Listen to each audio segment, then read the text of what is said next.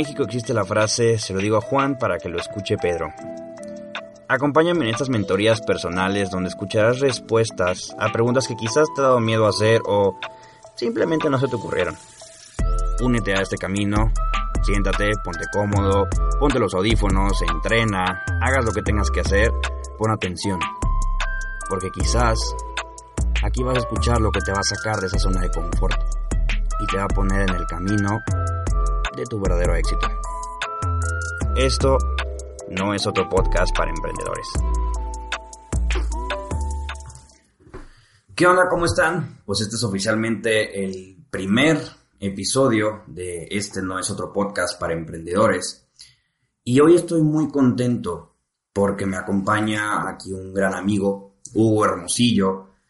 Él es un empresario que tengo conociendo aproximadamente seis meses nos llevamos unos cuantos meses, unos cuantos años, creo que un, año, ¿no? Creo que nos llevamos de edad. Y es alguien de quien ha aprendido muchísimo, es alguien de, es alguien que yo respeto, que reconozco, y es una persona que ha estado viviendo este proceso conmigo de volver a empezar. El tema de hoy es ese. Resiliencia. ¿Sabes? ¿Qué es verdaderamente la resiliencia? No te voy a dar una definición de diccionario porque pues, no traigo uno a la mano. Pero lo que yo he aprendido de resiliencia es que no importa qué tan difícil sea el camino, no importa qué tan difícil sean las caídas, es aprender a volver a pararte. Entonces, nuestro tema de hoy es resiliencia, el valor de volver a empezar. Hugo, ¿cómo estás? Muy bien, ¿y tú, Víctor? Muy bien, también gracias. Contento, disfrutando. Sí, emocionado de empezar esto. La verdad es que me da gusto que seas tú y me, es un honor que seas tú la primera persona que esté aquí porque fuiste una de las personas que me inspiró a hacer esto. Sabes, ya tenía muchísimas, muchísimo tiempo queriendo hacerlo, quizás uno o dos años, no me había animado. Y cuando vi todo lo que estás haciendo, dije, güey, ¿por qué no he empezado? ¿Sabes? O sea, yo creo que es una forma, en, primero que nada, pues compartir mi proceso con la gente. Pero segundo, y lo he visto en muchos podcasters, es cuando escuchas lo que acabas de grabar, es como dices, ok, así es como estoy pensando, esto es lo que estoy haciendo, porque inconscientemente salen muchas palabras de mi boca, sale este, muchas cosas que quizás no puedo controlar, ¿sabes? Y me siento muy, muy, muy a gusto que seas tú quien, quien esté bautizando este bebé podcast. Y platica un poquito, que, ¿a qué te dedicas? ¿A qué me dedico? Bueno, eh, aparte de grabar y de crear contenido, me dedico a se podría decir, juntar empresarios, emprendedores y empresarios a que hagan relaciones entre ellos, que hagan eh, vinculaciones donde a lo mejor uno es bueno para una cosa y otro es bueno para otra cosa y que entre ellos se apoyen, como un tipo eh, sesiones de grupos empresariales, más que cambiamos de cambiar un poquito el giro, antes se iban a hacer varios grupos y ahora nada más va a ser un grupo y las demás van a ser reuniones, o sea, organizamos eventos empresariales para entre 100, 200 personas. Mm, ¿Qué me dedico? Me dedico a compartir lo poquito o mucho que, he aprendido ahora en este mundo que comencé a aprender, primero como freelance, todavía como autoempleado también, ahí queriendo como dar el saltito ya un poquito más a algo más empresarial eh, todavía estoy en ese, en ese lapso, no me considero, o sea, obviamente, o sea, no me considero 100% empresario o 100% emprendedor, o me considero las dos, y es como me veo, o sea, con, con cosas que me apasionan, que me gustan. Ahorita con, con Manny estamos haciendo lo de crear contenido para, para líderes de opinión, gente que quiera ser su marca personal, no marca, marca empresarial, sino que ellos quieran ser la marca es una de las cosas, lo de los grupos empresariales y, y por lo de la distribución también de, de la plataforma de e-learning y el responsable de un club de compras, entre otras cosas. entre otras cosas. Parece lista de Santa Claus. Para los que no sepan quién es Manny, Manny es nuestro queridísimo productor, el que cuando le contesta lo que idea, en breve dijo cuando empezamos. Manny, un saludito para la banda. Gracias, gracias. Es muy poco comunicativo, como ven. pero es una gran persona. Una de las cosas que a lo mejor te lo han preguntado muchas veces, pero me gusta escucharlo porque no es por, no me gusta hacer comparaciones en el mundo empresarial, creo que es inevitable quererte comparar en los procesos de otras personas. Pero lo que sí me gusta mucho es saber qué es lo que mueve a la gente, o sea, saber cuál es su motor, cuál es su porqué. Entonces, ¿por qué no me dices cuál es tu más grande meta? Mi más grande meta, un poquito ya como más de, a lo mejor interna, mi más grande meta es despertar, la más grande de todas, y otra, que todos logremos lo que queremos, porque sé que se puede.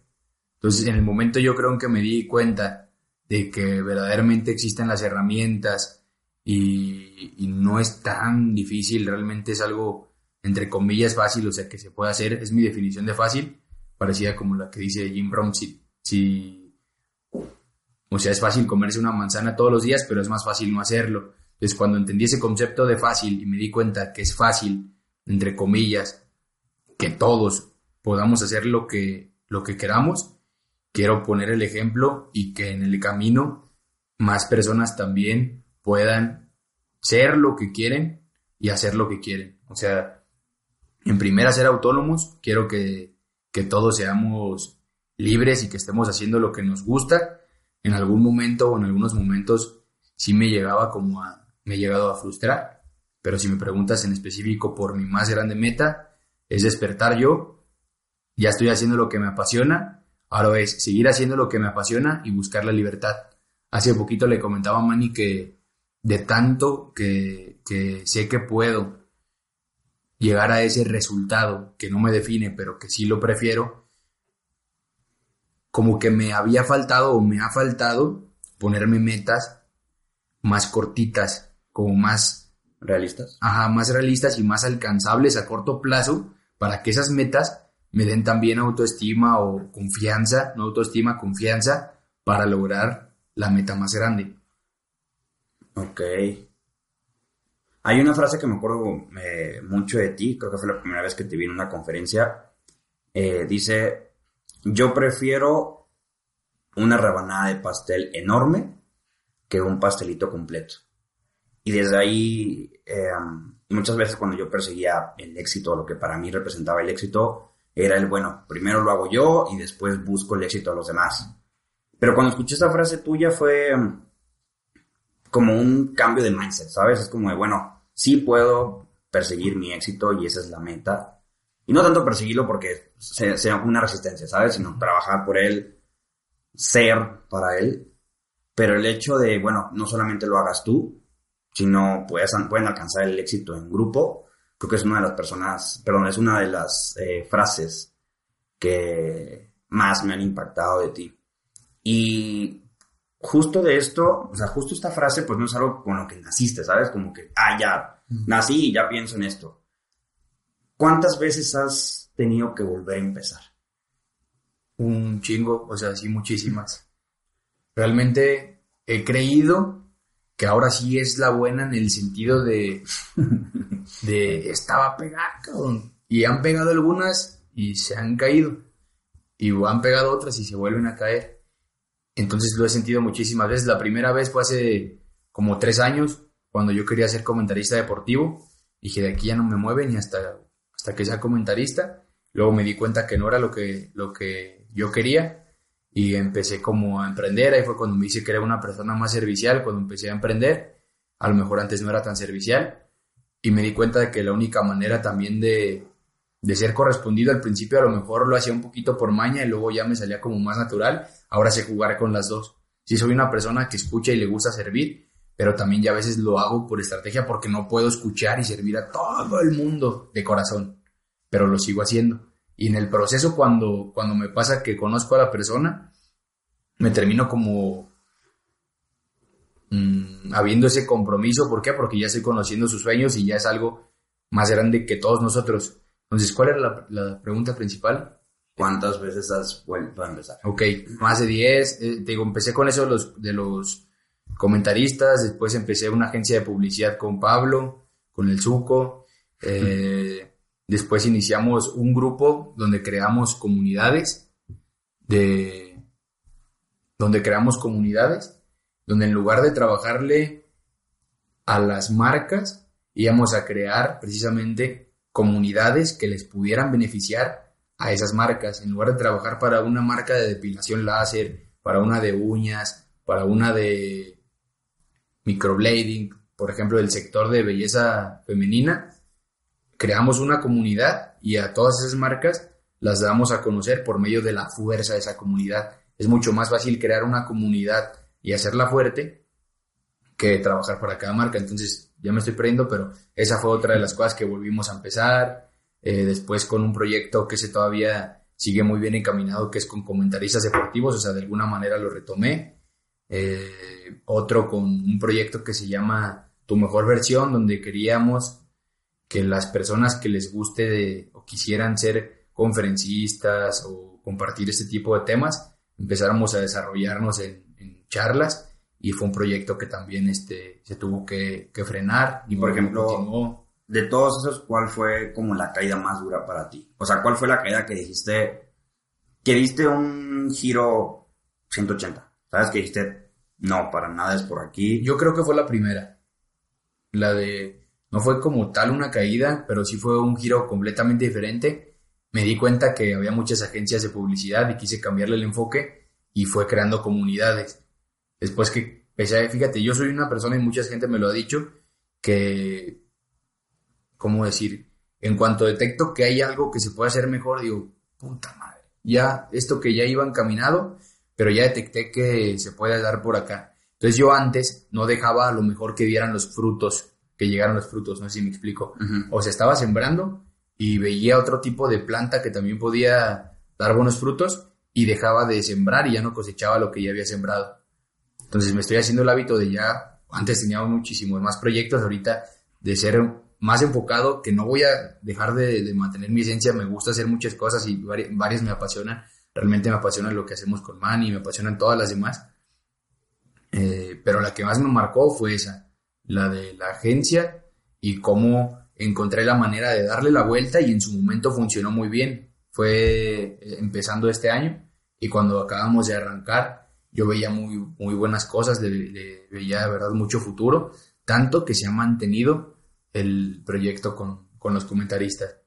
Ese fue una, o sea, literal de los cinco proyectos que se iniciaron este año, ese fue el que brotó y no digo que sin hacer nada, pues, pero se ha mantenido el grupo y no tengo que andar, ¿cómo decirlo? Es, es algo que les gusta a ellos y que ellos me exigen a mí, o sea, ellos me empujan, me dicen, ¿qué día nos vemos para grabar? Yo no tengo que decirles, oigan, cabrones, vamos a grabar tal día, no. Ellos ya saben que hay que grabar y son los que, los que me empujan a mí y a mí me da gusto porque eh, veo como que hay crecimiento en todos, que es algo que, que todos les apasiona y que los reta, que estaban al principio a lo mejor algunos de los que les tocó grabar, que al principio se tallaban más las manos y ahorita ya nos desenvolvemos mucho mejor, por poner un ejemplo pero fue ese el, que más. Pero si te soy honesto, ninguno me ha dolido así. Uno en específico no me ha dolido.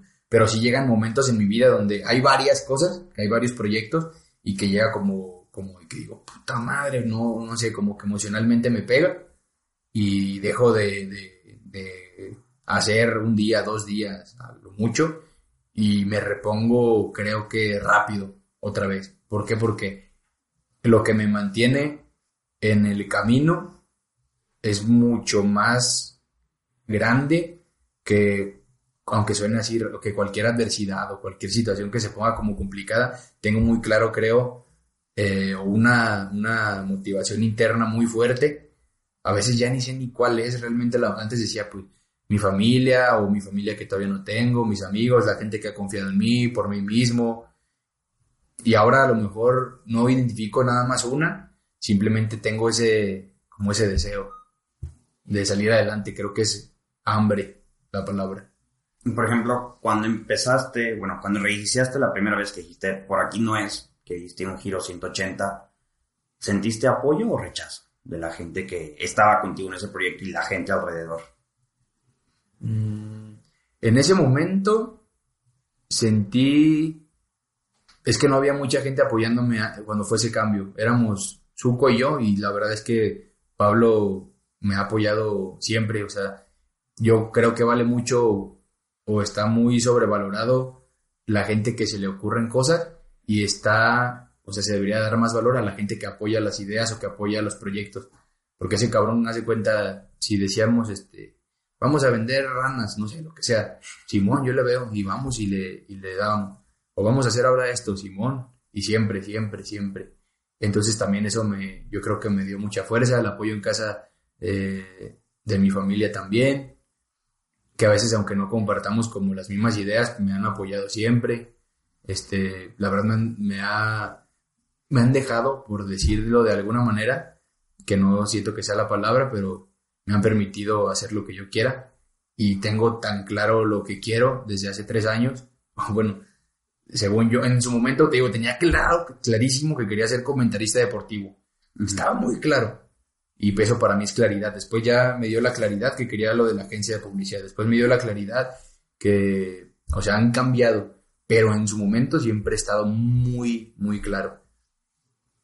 Fíjate, algo que, pues no te bueno, al principio sí lo padecí porque emocionalmente no naces preparado para manejar el rechazo y todo eso cuando yo empiezo con todo el tema de los negocios, te estoy hablando a los 16 años más o menos, entré a un restaurante italiano, este, no te creas, tenía 14 años cuando entré a un restaurante italiano a trabajar. Literalmente ni le pedí permiso a mis papás, vi la oportunidad, siempre me ha gustado la comida y dije, pues si quiero comer bien, quiero aprender a cocinar.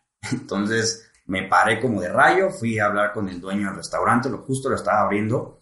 Le dije, ¿sabes qué? Si requieres alguien que te apoye en el restaurante, aquí estoy. No, estoy estudiando apenas gastronomía y, y pues, X, ¿no? O sea, que salga. Ahora sí que la frase mexicana de chingue madre, ¿no? A ver qué, qué sale. Y pues el cuate me dijo, qué bueno, o sea, me llegaste en el mundo, o sea, en el momento perfecto, porque una persona que iba a venir hoy me faltó entonces requiero a alguien para trabajar. Empiezas el lunes.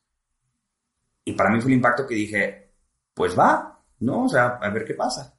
Cuando regreso a la mesa donde estaban mis papás, nada más se me quedaban viendo con una mirada fría como de, ¿y tú te mandas solo? ¿No? O sea, ¿sabes? ¿Quién te dio permiso? Y está muy botana porque mi, papá siempre fue de, comprar lo esencial, ¿sabes? Cuando era pequeño no lo entendía. O sea, yo sentía que era como muy privativo con el dinero y que no pensaba o que no tenía principios de abundancia y cosas así, ¿sabes? Como que desde muy chico enjuicié a mi papá, o sea, lo puse en esa casilla de, de escasez. ¿Sabes? Ahora que ya estoy grande y ya he vivido muchos procesos, pues ya... Pues lo veo por otra parte, ¿sabes? Pero cuando arranqué ahí, pues es, creo que es difícil hasta cierto punto si no compartes la mentalidad convivir con un emprendedor, ¿no? Porque la gente como que no te entiende. O sea, empiezas y empiezas, empiezas y vas con un proyecto y me pasaba igual que tú. De que le daba uno, empezaba a generar resultados, pero ya había otro que me había gustado. Y estaba funcionando los dos y ya quería agarrar un tercero, dejaba de funcionar el primero. Y en ese restaurante aprendí muchísimo, me hice de carácter, porque la verdad antes era bien chillón ante cualquier situación. Y a los 17 tuve oportunidad de hacerme socio del restaurante. Entonces, al momento de que mi papá era muy cuidadoso del dinero, por decirlo así, pues yo me hice muy buen vendedor, ¿sabes? O sea, quería convencer a la persona más difícil del mundo para que quisiera comprar algo, porque su frase siempre era, si no es debido a muerte, no, ¿sabes? Entonces dije, pues es un negocio, éntrale, ¿no? O sea, ¿quién quita que le pegues de aquí y allá y toda la onda? Entonces aprendí a vender súper bien gracias a, a él. Y cuando arranqué, pues muchas personas no están pues de acuerdo contigo. Bueno, al menos conmigo me sucedió así, con el que haces ahí, deberías estar estudiando, para que te desenfocas, ¿no? O sea, no tiene, por ejemplo, si pues me decían que no tienes que trabajar, ¿no? Aquí nadie te está pidiendo que quieras que trabajar. Hay muchas personas que arrancan, ¿no? Con la necesidad, en este caso, pues en este no fue mi caso, ¿sabes? Pero comienzo con todo esto y al año y medio vendo mi parte del restaurante por la situación más botana que era porque se me complicó por la prepa. Y en eso quiero abrir una empresa de venta de salsa, después me presentan una empresa este, de network marketing. Y se me dieron tantas cosas a la cabeza que te lo juro que a veces yo sentía que mi papá me decía que sí por obligación, ¿sabes? Y yo creo que una vez sí me dolió mucho cuando me dijo, es que tú sabes que yo no te apoyaba con el proyecto y yo te apoyé porque eres mi hijo. ¿Sabes? O sea, para mí fue un golpe de decir, o sea, ¿cómo me apoyaste porque tuviste que hacerlo? ¿No me apoyaste porque quisiste? O sea, para mí fue como un, no mames, ¿sabes? O sea, como mi propio papá no me apoya, pero tampoco es como que le puedo exigir algo, ¿sabes? O sea, cada quien tiene su forma de crecimiento, tuvo la suya desde muy chico, pues se tuvo que trabajar porque su papá falleció, entonces literalmente, pues, yo creo que nadie te enseña a ser papá tampoco, ¿sabes? Y yo creo que es el mundo empresarial exactamente, o sea, nadie te enseña a ser empresario de la misma forma, porque puede haber muchos libros, muchos audios, que es algo que te voy a preguntar ahorita, pero creo que la manera de forjarte en este mundo, pues creo que es como en la parte de empresarial, ¿no? O sea, el, street smart, de que pues aviéntate y arranco y le pego, aunque al menos yo sí sentí mucho rechazo de gente, o sea, al menos en mis negocios, en los primeros creo que nunca involucré a mi familia, más que a mi papá, porque me apoyaba económicamente, quizás no moralmente en un inicio, hasta que me dio la certeza de que realmente era lo que quería. Este, pero a mi familia como tal nunca le involucrado. No, y la familia, de hecho, bueno, yo quiero, o sea, quiero mucho a mi familia en general, nada más que siempre hay como cuestionamientos de por qué estás haciendo eso, por qué no te metes ya a un trabajo normal, este, ahí de seguro estás perdiendo el tiempo, eh, cuánto tiempo llevas trabajando con, con esa persona y, y te paga bien, este, sí, yo tuve eso. Estás de, freelance, pero pues o realmente no, no es un, un, buen sueldo. O sea, se van obviamente por la parte de la seguridad y no nos lo dicen, me queda clarísimo porque nos quieran joder, sino porque nos quieren cuidar. Mantener, ahí, yo preferí, digo, ese es mi caso, no hablo de mi familia eh, cercana, hablo como en general. Ahí sí creo que me he mantenido como al margen. A veces sí les cuento cosas, pero realmente desde que yo detecté, y discúlpenme si me están escuchando algunos, desde que yo detecté que había esos comentarios de que mejor búscate un trabajo, mejor haz esto, no es que tenga algo en contra de los trabajos, y gracias a Dios tengo la posibilidad y la oportunidad de no necesitar uno, porque estoy cómodo. Si estuviera incómodo, me buscaría uno para seguir emprendiendo. Pero no lo tengo, gracias. Entonces, le voy a seguir dando hasta que hasta que esté más, este, ¿cómo se dice?, estable el emprendimiento.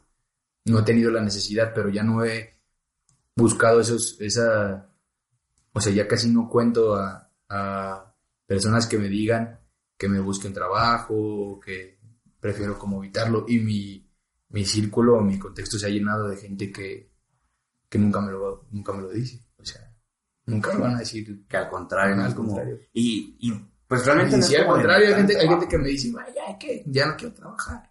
Este, ya chingue su madre. Yo les digo, aguanta, güey. O sea, tampoco. Como el borras, ¿no? Ajá, o sea, valora tu trabajo. No cualquiera tiene esa oportunidad también de ser recién egresado y que lo contraten en una empresa y que la verdad te, este, te va bien económicamente. Pues aprovecha eso para no, a lo mejor no no emprender sin nada, como yo comencé, o sea, yo no tenía ni un peso, pero por eso me puse a ver videos también de cómo hacer dinero sin dinero, o cómo empezar sin un solo peso. Este, todo lo que he ido construyendo, lo poquito o mucho, se ha ido construyendo en un principio obviamente y todavía sin mucho capital, o sea, realmente nunca ha habido de que, ah, una inversión, cosas así. Y ahorita es el mejor momento, yo creo, estamos en la mejor era, donde neta, quien quiere, puede con poquito. O sea, no necesitas tener muchísimo dinero. Yo digo que incluso sin dinero puedes empezar a emprender y puedes empezarte a capitalizar. Hay muchísimas formas. O por lo menos una que yo tengo muy clara. Por lo menos. Por ejemplo, cuando tú arrancaste, ¿qué era lo que escuchabas? O sea, cuando, cuando yo arranqué, emprender. ahí te va. ¿Qué eran las, las típicas frases?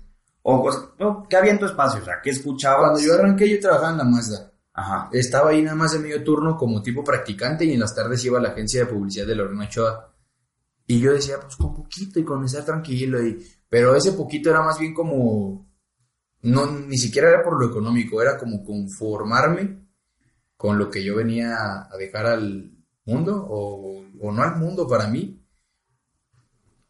Y en cuanto detecté, o poquito deseo, es como, como un incendio, yo creo. Prendes un, este, ¿cómo se llama? Un, ¿Con fósforo? Un fósforo.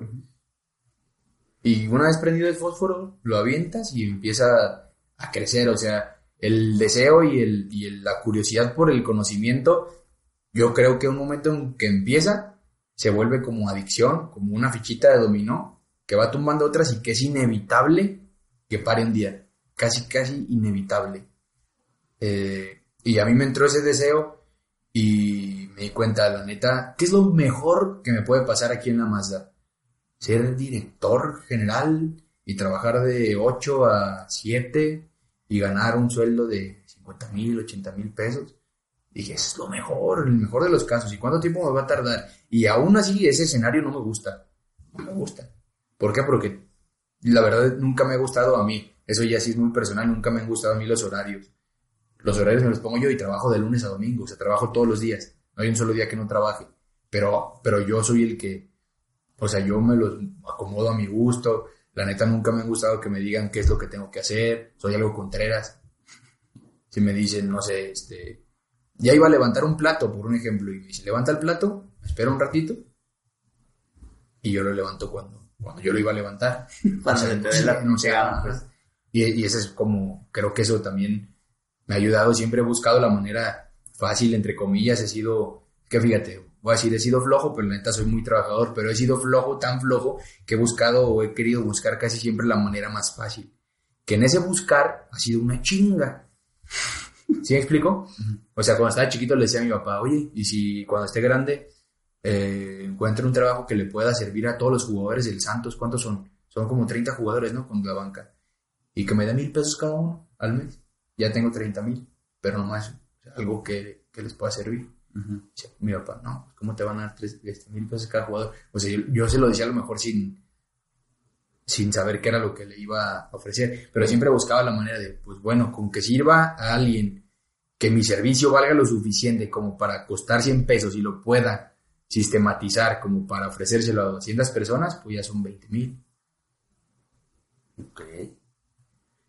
¿Y en tu camino llegaste a escuchar consejos? Sí. ¿Cómo cuáles? A mí me gusta mucho tener mentores, si bien la neta nunca he tenido como, bueno, no, sí he tenido, sin querer queriendo, no así como tal cual como mentores, pero pues he estado rodeado de empresarios y de emprendedores muy, muy, todo el tiempo rodeado, aparte de los que sigo en YouTube y escucho audios, eh, escucho audioconferencias. ¿Qué, ¿qué, audios y, ¿Qué audios y libros dirías tú que te funcionaron justo en el proceso de volver a empezar? En el proceso de volver a empezar. O sea, ¿qué audios, qué, qué libros tú escuchabas para decir, sabes qué? ching, vuelvo a empezar, me siento de la burger, pero sé que con esto me va a funcionar de alguna manera. Fíjate que cuando estábamos como volviendo a empezar, escuchábamos mucho a José Bobadilla, el de Amway, y yo le decía a Pablo, güey, todo esto que nos está enseñando hay que aplicarlo a nuestra vida, porque la neta en Amway no nos, no nos lleva bien. Y creo que fue en ese proceso cuando escuchaba mucho a Bobadilla. Después empecé a escuchar muchísimo a Diego Dreyfus, que ahí era cuando más ansioso estaba, que decías que ya quiero el resultado ya. Y lo empecé a escuchar y eso me hizo sentir como más paz, más tranquilidad, güey, ahí viene el es un proceso, no es de que... De hecho hay una frase que no me acuerdo dónde vi que decía, no puedes dejar a nueve mujeres embarazadas en un mes por más que embaraces mujeres, tienes que esperarte nueve meses a que nazca el hijo. O sea, el fruto se ve hasta los nueve meses. Hay un proceso. Y por más de que aceleres y que, ¿sabes qué? Pues ya me embaracé a una, pero ¿y el bebé? No, pues deja embarazo otra, porque yo quiero el bebé en un mes. Por más de que embaraces mujeres, es un proceso de nueve meses. Entonces hay que esperar. Hay cierta analogía. Y, muchas veces yo creo, Víctor, que en ese lapso que la vida nos pone a prueba y nos dice, a ver, si es cierto que te mereces el resultado, sí, paciencia. Mantén el enfoque y nos pone a prueba nuestra paciencia para ver si de verdad nos merecemos eso que queremos. Yo creo. Entonces ahorita estoy trabajando muchísimo en mi paciencia, en el enfoque la he seguido trabajando. Aparte, yo no sé si llega un momento donde dice, puta, ya llevo tres años, que no son muchos, ¿verdad? Pero ya llevo tres años, ni modo de de tirarlos a la basura. Pues ya estamos aquí. O sea, ya no, ya no, ya no te puedes quitar, ya ni siquiera lo piensas. Ya para mí, o sea, no es una opción ya de renunciar a, todo lo que quiero. Y por ejemplo, ¿qué, qué libros te has aventado? Fíjate que no soy mucho de leer, estoy adquiriendo ese hábito, soy mucho de escuchar. Si escucho muchos audiolibros, ¿A escucho muchas conferencias. ¿Qué audiolibros, por ejemplo? Para que yo pueda justo también, pues, escuchar, ¿sabes? Porque soy igual que tú. Sí para leo, Volver a empezar. sí leo, pero al chile me quedo medio dormido después. Pero los audios puedo estar entrenando, puedo estar manejando, puedo estar medio dormido. más, pero tengo una retención muy fuerte, ¿no? Hay personas que aprenden más haciendo, otros viendo y otros escuchando, ¿no? Entonces, ¿qué, qué audios libros? Para volver a empezar, yo pienso que si una persona está en ese proceso o estamos en ese proceso, es porque todavía, aunque no lo, lo queramos aceptar, hay una parte, una parte de egoísmo. Somos personas muy serviciales, pero estoy seguro que si hubiera saltado ya mi, parte o, o no sé cómo decirlo, pero si me hubiera quitado mi deseo egoísta, si lo hubiera ya hecho a un lado, ya tendría hoy todos los resultados que quiero. Entonces, por temas del ego, recomendaría muchísimo y en este momento de mi vida me está sirviendo, entonces si lo estoy diciendo es por algo o no. El de Satán, una autobiografía. Ese libro a mí me cambió, creo, la vida. Me di cuenta de que la vida es un juego, que estamos aquí para crecer, que el resultado no es lo que importa. Por ejemplo, si voy a jugar fútbol y me dicen que voy a ganar, que sería el resultado que quiero, pero todos los partidos por default y vamos a quedar campeones, no me motivaría a ir a jugar. ¿Por qué? Porque voy a presentarme, no va a haber adversario, vamos a sacar, ni siquiera se va a sacar, pues se va a ganar por default, pero como en una hipótesis, no sé si diga así, sacamos, metemos muchos goles y ganamos. Otro partido, sacamos, metemos muchos goles y ganamos. Ahí no hay un crecimiento a pesar de que estoy obteniendo el resultado que quería, que es ganar. Entonces yo creo que la vida es un juego y que no venimos a... O sea, yo no juego para ganar, juego para divertirme.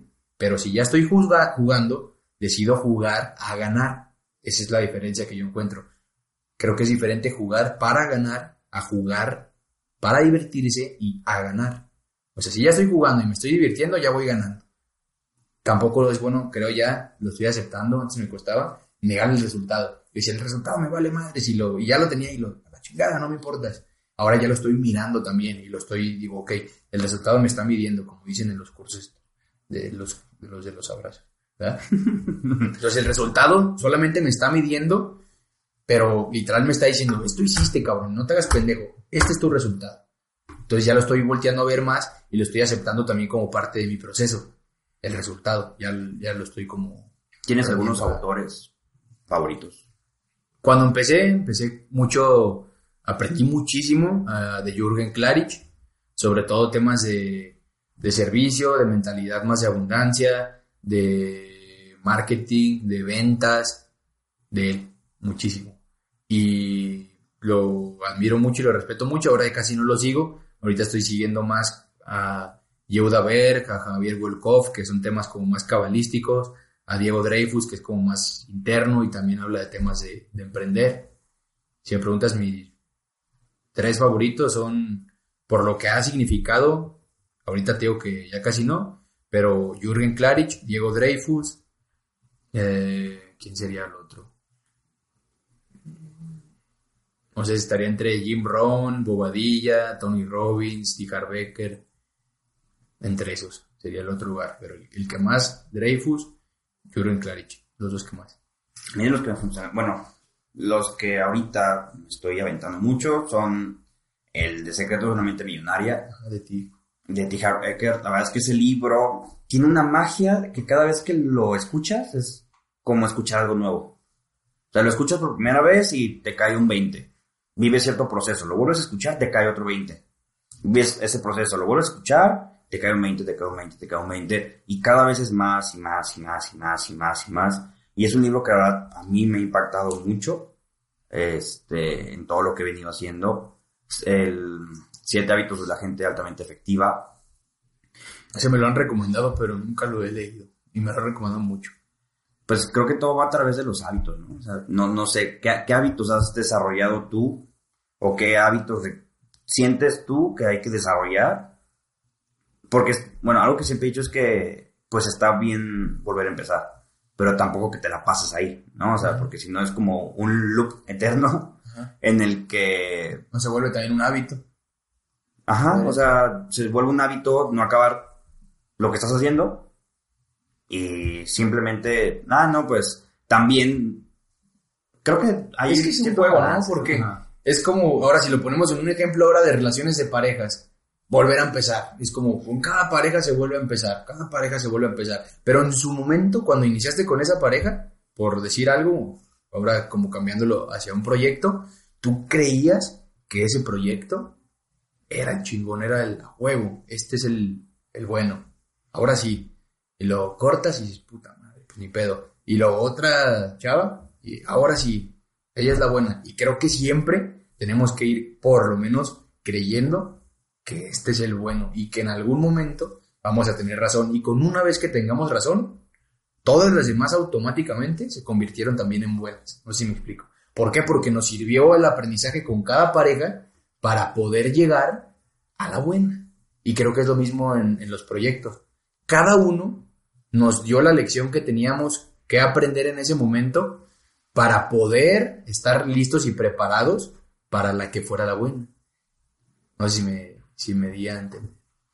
O sea, lo que tú dices como tal es que, o sea, realmente nunca empiezas de cero. O sea, vuelves a empezar, pero no de cero. No, no de cero. Porque, pues ahora sí, como dice Albert Einstein, ¿no? O sea, esperar resultados diferentes haciendo lo mismo, eso sería verdadera locura. Entonces, sí, o sea, tienes mucha razón porque creo que muchas personas, bueno, hablaré de mí, muchas veces me he arrepentido y pienso, ¿qué hubiera pasado si hubiera hecho esto? ¿Qué hubiera pasado si hubiera hecho aquello? ¿Qué hubiera pasado si, no sé, no conociera a tal persona? Pero como escuchamos una conferencia en la que apenas estuvimos de Farid Diek, mm, siempre te preguntas eso, pero no te puedes comparar a ti mismo con tus conocimientos actuales con el tú de ese momento. Porque no tienes exactamente el mismo conocimiento. Entonces, cada vez que regresaras a ese tiempo, harías exactamente lo mismo porque no tienes la experiencia que tienes ahorita. Si no existe el, de hecho lo mencioné en la conferencia, no existe el, si hubiera hecho esto en aquel tiempo, si pudiera regresar el tiempo, sería exactamente lo mismo. Y es disfrutar el proceso, ¿no? Como dices, alguna vez escuché la frase eh, que te, o sea, que laves los trastes no porque estén limpios, sino simplemente por lavarlos. Sino como dices, o sea, disfruto el proceso, aprendo el proceso. No llevarlo al límite del, pues, X el resultado, ¿no? Como dices, de, pues lo hago y, pues, no estar como en este limbo de mediocridad, de, pues, eh, juego a lo que caiga, ¿no? Y bye, ¿no? Yo creo que, pues, siempre hay como un, un resultado buscado, pero, y eso es lo que yo viví muchísimo, o sea, iba por un resultado, sufría el proceso, que es uno de los temas que después quiero tratar en este podcast, pero sufría el proceso más no poder, llegaba al resultado y el gozo de ese resultado era efímero. No era como que ya llegué, me duró la felicidad cinco minutos, es como de, ¿y ahora qué? Y en ese momento es cuando te preguntas, ¿lo volvería a hacer? Yo, yo creo que una de las cosas más importantes, a menos que yo he aprendido en, en este proceso y me ha funcionado, es lo que sea que haga, hacerlo pensando en que lo volvería a hacer. Y lo volvería a hacer, y lo volvería a hacer, porque es lo mismo, o sea, yo tuve, he tenido sobrepeso, ahorita tengo sobrepeso por más de 22, bueno, por 22 años, que es lo que tengo ahorita. Estuve, creo que dos años delgado a lo mucho. Y la verdad es que el, el proceso, pues no fue difícil como tal para bajarlo. Porque a veces le perreamos y perreamos y perreamos y perreamos para llegar a ese resultado. Y el, como tal, el tiempo que te tardas en ya el resultado al tiempo que te tardaste en la preparación es sumamente menor. O sea, porque puedes estarle perreando dos años y de pronto cambias un estado mental y en tres meses haces lo que en tres años no. No, no sé si te ha pasado. Que le Sí, estás perre, perre, perre, perre y de pronto es como que llegas y es como de, ah, cabrón, pues ¿cómo, cómo, cómo le hice? Pues, ¿sabes? No me imaginé que iba a ser tan rápido. Sí, que pareciera que ese era un momento. ¿Tú qué crees que influye más para tener un resultado cuando empiezas de nuevo? ¿El estado mental, el estado mental con el que reinicias o las habilidades que has aprendido? Yo creo que el, el estado mental. ¿Por qué? más que las habilidades. Creo. ¿Por qué? O sea, ¿tú por qué lo sientes?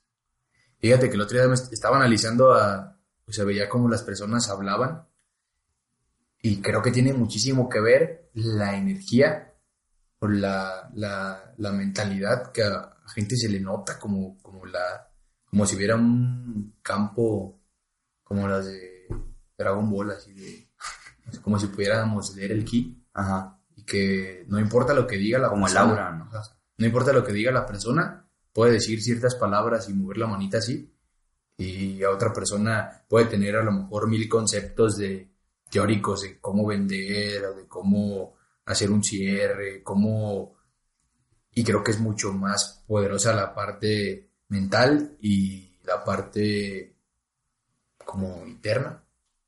Ujú. Creo que eso es mucho más. Más No sé si era la, Ajá.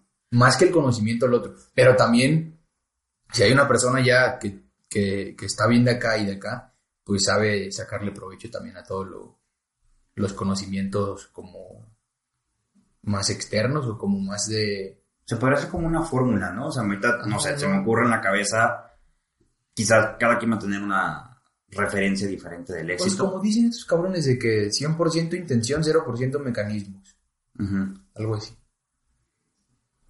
Es 99% intención o mecanismo, ¿no? Porque ¿Ah, sí? si tienes la intención y no ¿Y haces nada, pues nunca vas a llegar, ¿no? Ah, ok, ok. No, pero se me ocurre otra como la, la suma del estado mental más a las, las habilidades que adquieres es igual al éxito. Porque si tú le tienes solamente el estado mental, pero no tienes las habilidades, pues muy seguramente te va a costar. y te vas a frustrar. Y te vas a frustrar porque tienes el estado mental, pero el estado mental hasta cierto punto puede agotarse, ¿sabes? Como estoy positivo, porque es una, una cosa muy diferente decir estoy positivo a estoy siendo positivo, Ajá. ¿Sabes? O sea, me siento positivo, lo vibro, lo se, se ¿sabes? O sea, la gente lo, lo puede captar. Entonces, puedo tener el estado mental correcto, pero ce- cero habilidades y voy a lograr resultados quizás no como yo los quiera. Va a ser mucha frustración, lo estoy como viendo. Ajá, quizás puedo tener todas las habilidades del mundo, pero no tengo un estado mental y voy a tener resultados nulos. O sea, es como las personas, y va a sonar gacho y perdón si te ofendo eh, a la persona que me estás escuchando, pero las que creen que con una carrera terminada ya tienen arreglada la vida, pues no.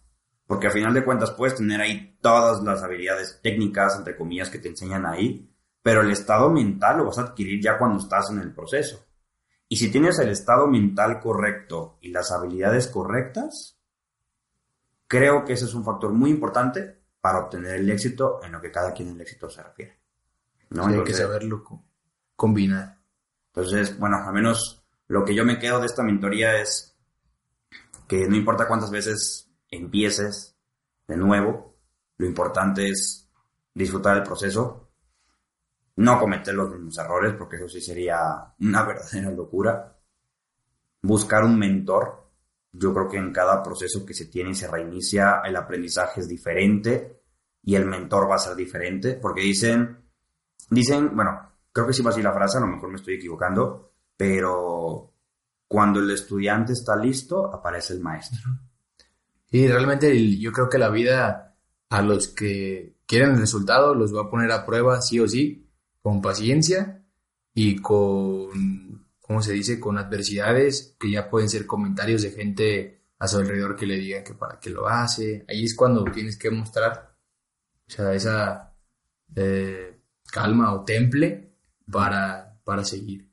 Y ahí es cuando de verdad ya la vida dice, ok, entonces si te lo mereces ya pasaste como quien dice a La las prueba. pruebas, tuviste paciencia, de verdad no te importaba o no dependía de tu ser el resultado, porque mucho tiempo a lo mejor no lo tuviste, pero te mantuviste siendo la misma persona.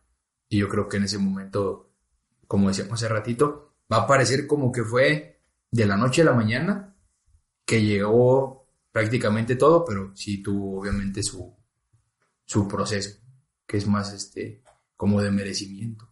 Entonces podemos decir que los puntos importantes de alguien que está, quizás empezando por primera vez, o alguien que está reiniciando, sería, primero que nada, disfruta el proceso. Creo que de alguna forma todo es perfecto y todo sucedió para algo, no por algo.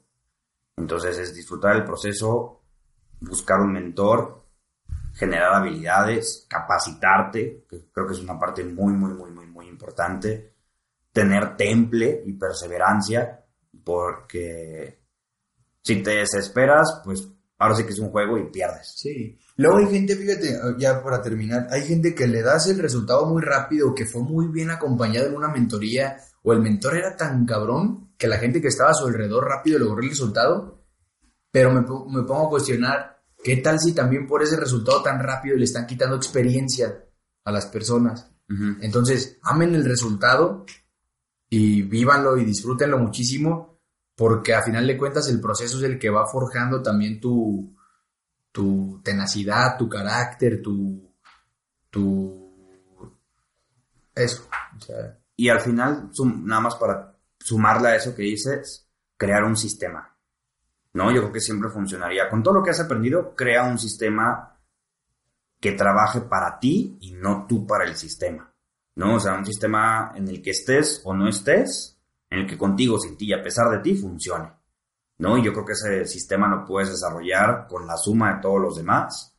Perfeccionas el sistema, yo creo que el sistema se puede equivaler con un hábito.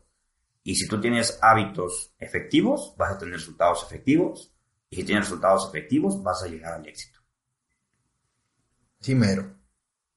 Perfecto, pues muchas gracias. Eh, qué fácil suena, es fácil decirlo que hacerlo. Pues muchas gracias, Hugo, por formar parte de este primer episodio de este no es otro podcast para emprendedores. La verdad es que, como te dije en un principio, es un honor que estés aquí y pues este es el inicio, verdaderamente. Este es el inicio. Muchas veces cuando escuchas la historia de éxito es de alguien que ya lo logró, es de alguien que ya ha contado su historia mil veces. Muy pocas veces conoces la historia del éxito mientras se está construyendo. Y es mucha responsabilidad y muchas gracias Víctor por invitarme y a los que nos están escuchando tengan por seguro que si estamos hablando no es nada más porque sí o porque eh, queremos este, agarrar los micrófonos, realmente es porque hay un compromiso, por lo menos yo hablo de, de mi parte, un compromiso hacia ustedes, de seguir eh, en el camino, de seguir mi proceso y de ir descubriendo y se los iremos compartiendo para que lo poquito mucho que vayamos avanzando también les pueda servir. Aquí no habrá secretos ni caminos cortos. Si estás dispuesto, cuando acabemos, muy posiblemente podremos encontrarnos en la cima de nuestro éxito. Soy Víctor Mateos y estoy seguro que no vas a querer perderte el siguiente episodio porque pues esto no es otro podcast para emprendedores.